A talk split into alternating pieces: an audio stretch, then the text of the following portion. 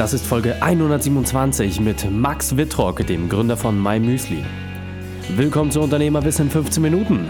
Mein Name ist Raikane, Profisportler und Unternehmensberater.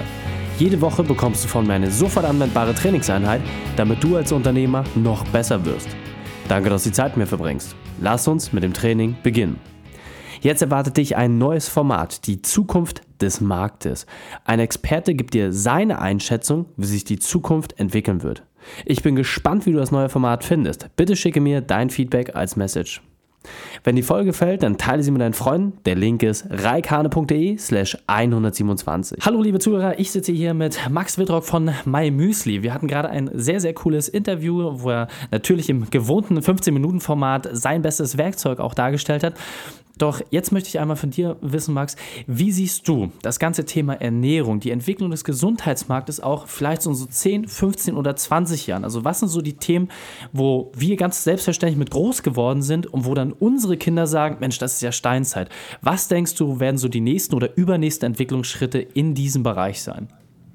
Ja, vielen Dank erstmal, dass wir noch über dieses spannende Thema sprechen dürfen. Es ist, ich glaube vorweg, es ist fast unmöglich, da richtig in die Zukunft zu gucken. Also man kann nur Kristallkugeln, aber ich glaube, wir könnten ja versuchen, uns dem Ganzen so ein bisschen zu nähern. Ja, was wissen wir? Also wir wissen, dass wir irgendwie in den letzten Jahren mehr über Ernährung gelernt haben, ja, als, als wahrscheinlich jemals zuvor, weil das einfach ein Thema ist, das bei den Menschen immer mehr in, ins Blickfeld rückt. Und ich glaube, dass wir für die Zukunft aber natürlich vor allem auch große Herausforderungen haben werden. So. Das heißt, wir alle, wir kennen Ernährung ja vor allem unter diesem Gesichtspunkt, dass wir sagen, ja, wie kann ich es optimieren, wie kann ich es für mich besser machen, wie, wie, wie kann ich irgendwie Höchstleistungen bringen. Aber wir müssen ja auch noch eine, eine andere Perspektive mit reinbringen. Wie kriegen wir es eigentlich hin, dass unsere Welt, Klimawandel, Bevölkerungswachstum und so, dass, dass wir überhaupt ein, ein, ein sustainable, ein nachhaltiges Ernährungskonzept für den ganzen Planeten hinbekommen, ja, wo idealerweise alle Menschen vernünftig und immer Zugang zu gutem Essen haben. Und das, glaube ich, das wird eine Riesenherausforderung. Gibt es dafür Lösungen? Sicher nicht den Plan, den man leider innerhalb von sechs Monaten umsetzen kann. Mhm. Und das, deswegen gucken wir auch als Ernährungs- oder als Menschen aus dieser Industrie da mit, mit, mit großer Sorge drauf, ja, aber wir gucken auch drauf aus so einer, aus so einer Brille, mit der wir sagen, boah, also da müssen wir alle, wir Ernährungsprofessionals, aber jeder Einzelne uns wirklich überlegen, wie kriegen wir das eigentlich hin die nächsten Jahre. Und das wird nicht einfach, aber wir sollten uns auf jeden Fall diese Aufgabe annehmen. Mhm. Und es gibt ja mittlerweile ganz verschiedene Ansätze in diesem Themenbereich. Also ähm, klar gibt es die unterschiedlichen Industriestaaten, die natürlich auch ein anderes Herangehen haben an das Thema. Es gibt Bereiche, da wird extrem überfischt. Ich meine, gestern hat ähm, die große Ozeanaufräumaktion gestartet, wo jetzt ein riesiger Container unterwegs ist, der, der Plastikteile aus dem Ozean sammelt. Also es gibt ja schon verschiedene Nationen, die sich das wirklich auf die Fahne geschrieben haben, dort gemeinsam ranzugehen. Und jetzt ist einfach meine Frage, wie siehst du ganz persönlich, beispielsweise, wenn du jetzt mit deinen Enkelkindern irgendwann zusammensitzt, wie siehst du das Thema? Was kannst du vielleicht auch gerade mit deinem Unternehmen auslösen, damit die Welt, wenn du sie dann irgendwann in ganz, ganz vielen Jahren, wenn alles geschafft ist, verlassen wirst, ein bisschen besser ist? Also ich glaube, ich würde die, ich würde bei der Frage gerne noch auf einen anderen Aspekt kurz eingehen. Und zwar, ja.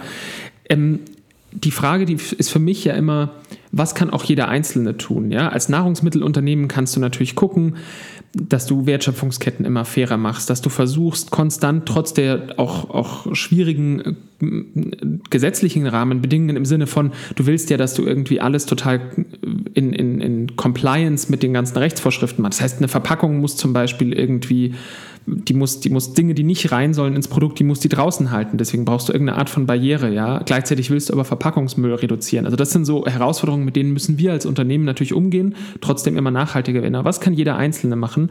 Und was mir immer total wichtig ist, dass man bei der, bei der schieren Größe dieses Problems, ja, steckt man vielleicht schnell den Kopf in den Sand und sagt, naja, nur wenn ich jetzt ein bisschen was umstelle, das bringt doch eigentlich nichts. Und ich fände es wirklich toll, wenn und ich glaube, das, das wäre schon auch wirklich ein erster Schritt, ja, wenn jeder von uns anfangen würde, sich mehr mit den Produkten, die er kauft, auseinanderzusetzen. Und du als Sportler, Sportler tun das in der Regel eh, ja. Und ich mhm. finde, das ist ein super Anflugwinkel, weil man, man fängt an, sich mit Ernährung auseinanderzusetzen und dann gucken viele ja auch plötzlich auf Wertschöpfungsketten und sagen, hm, eigentlich ganz schön viel Verpackung. Ja? Muss denn wirklich ähm, jedes Gemüse jetzt in Plastik eingepackt sein? So. Und ich glaube, wir alle können im Alltag drei Dinge machen. Wir können gucken, dass wir wirklich uns mal überhaupt über das Thema erstmal Gedanken machen. Ja, wir können zweitens anfangen, wirklich Bio und regional zu kaufen. Ich glaube, das ist toll.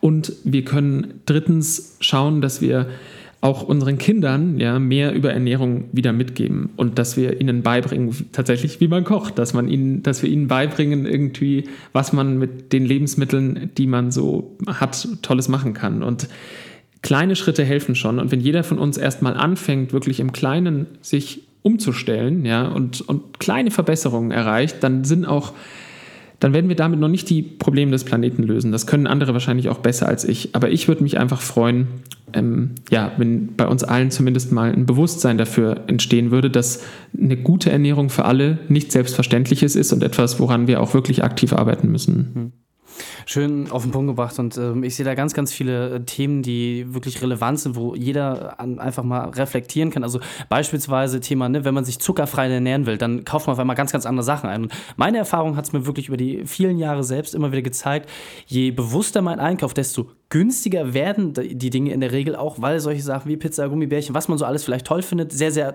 kostenintensiv auch sind. Und wenn man dann aber auf den regionalen Wochenmarkt geht, dann ist das nicht immer unbedingt teurer. Vielleicht, ähm, ja, kosten die, die Weintrauben irgendwie aus der Region, äh, aus dem Gewächshaus ein bisschen mehr als äh, die, die aus Südfrankreich kommen, whatever.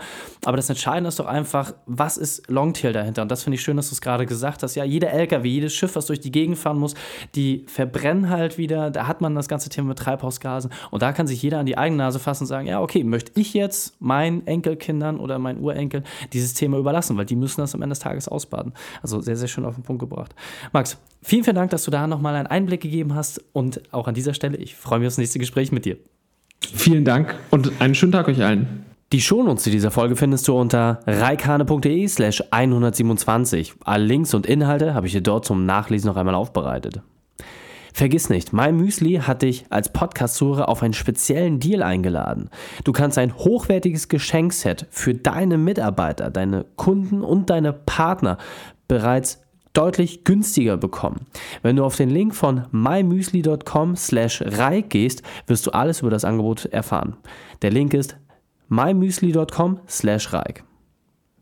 Drei Sachen noch zum Ende. Zum Abonnieren des Podcasts gehe auf reikane.de slash podcast wenn du mehr erfahren möchtest, besuche mich bei Facebook oder Instagram. Und drittens, bitte bewerte meinen Podcast bei iTunes. Danke, dass du die Zeit mit uns verbracht hast. Das Training ist jetzt vorbei.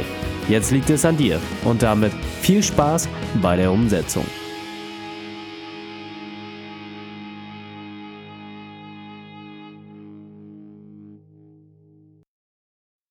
Und wenn du Ideen wie diese für dein Unternehmen auch umsetzen möchtest und auch 10 Stunden pro Woche weniger arbeiten, dann buche deinen Termin für ein kostenfreies Erstgespräch.